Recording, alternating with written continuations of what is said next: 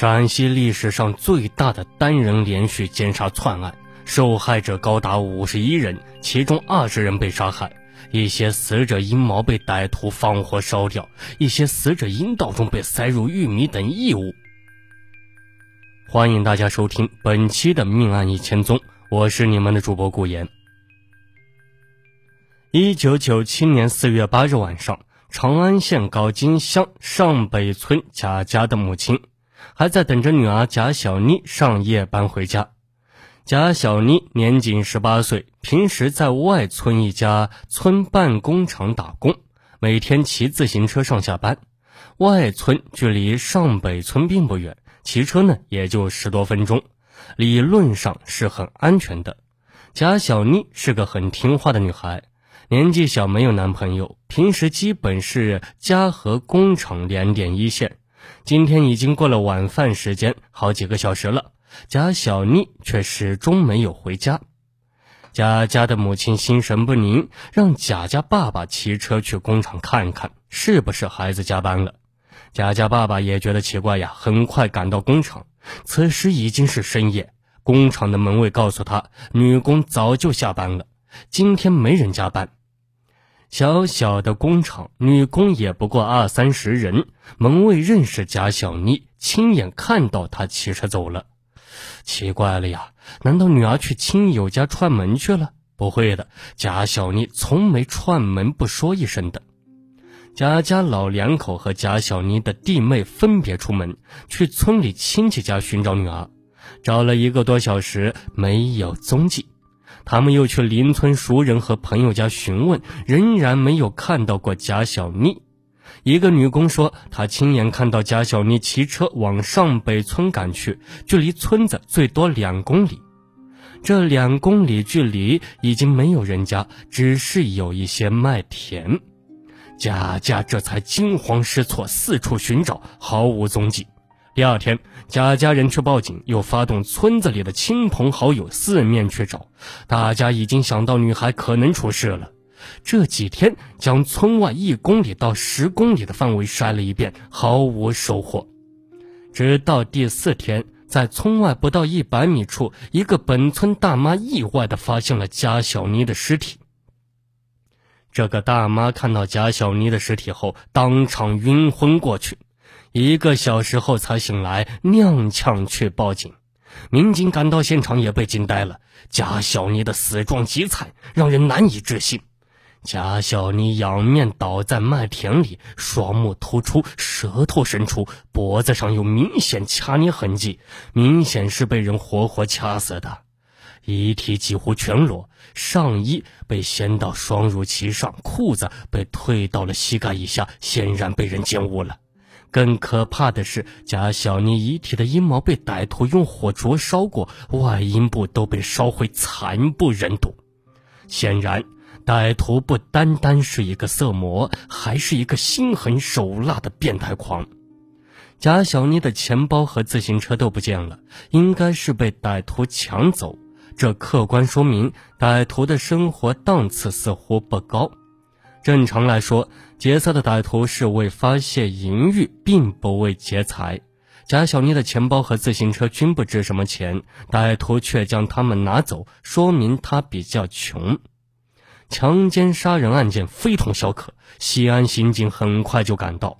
刑警们一到现场呀，就知道歹徒是惯犯。为什么呢？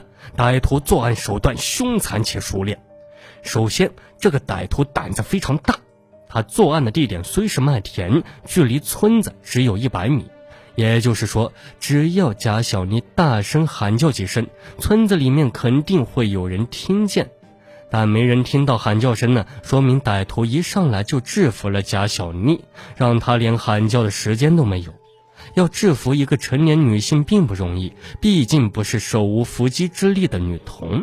其次，歹徒手段非常凶残，也绝非初犯。根据现场分析，歹徒应该是从背后突然勒住贾小妮的脖子，将她从自行车上推倒在地。随后，歹徒将贾小妮翻过来，一手用力掐住她的脖子，一手按住她的肩膀，将她活活的掐晕后强奸。更令人发指的是，歹徒施暴以后，并不放过贾小妮，又将她活活掐死。歹徒杀人手段凶残狠毒，是跪在女孩身上用力掐的。贾小妮当时可能惊醒，奋力的挣扎，这个恶魔的力量很大，将贾小妮的肋骨都掐断了。最终，贾小妮惨死在恶魔手中。杀死了贾小妮后，歹徒竟然还放火点燃了贾小妮的下部，极为变态。诚然，就人口千万的西安来说，这种强奸杀人案件每年都是有的，但如此凶残、如此熟练的杀人案却是少有。歹徒在现场没有留下什么线索，而贾小妮的遗体被发现时也开始腐败，应该村村民围观、脚印、车辙之类也全被毁了。西安市公安局刑警大队立案后进行了侦查，侦查手段还是普通方法，也就是分析歹徒的身份特征、居住地区，采用走访排查方式。贾小妮和歹徒显然不认识，排查贾小妮的社会关系毫无意义，剩下的就只有走访周边群众了。以案发村子为中心，一共划定了长安县内十多个村子走访。没想到群众反映的消息几乎为零，没有人看到过什么异常。将这十多个村子有前科或者有嫌疑的男性进行调查询问，又花费了几个月的时间，始终没有什么收获，案件由此陷入了死胡同。其实，在当时那个年代，强奸案是比较难侦破的。农村没有摄像头一说，且地广人稀，很难有人看到作案歹徒的样子，也难以提供线索。如歹徒不是本乡本土人作案，而是外来流窜作案，受害者又已经死亡，是在当年很难破案的。一晃过去了八个月，一九九七年十二月十五日，同一个乡的太平村再次发生了强奸杀人案。一个女青年被人奸杀，同样是距离村子不远，死者也是被强奸后活活掐死，死后阴部被放火灼烧。警方震惊之余，立即赶到现场，可惜歹徒仍然没有留下什么证据。面对连续出现的恶性奸杀案，陕西省公安厅高度重视，专案组很快成立。不过，因更为严重的案件发生，专案组的力量较为薄弱。这起案件和之前的案件很相似，歹徒在距离村子不远的地方动手，根本不怕村民发现。这变相说明歹徒对周边的情况非常的熟悉。奸杀案不同于其他案件，歹徒作案时间至少在十五分钟到三十分钟以上。对环境不熟悉，歹徒是不敢选择这样的地点作案的。专案组认为，案犯是本地人的可能性大。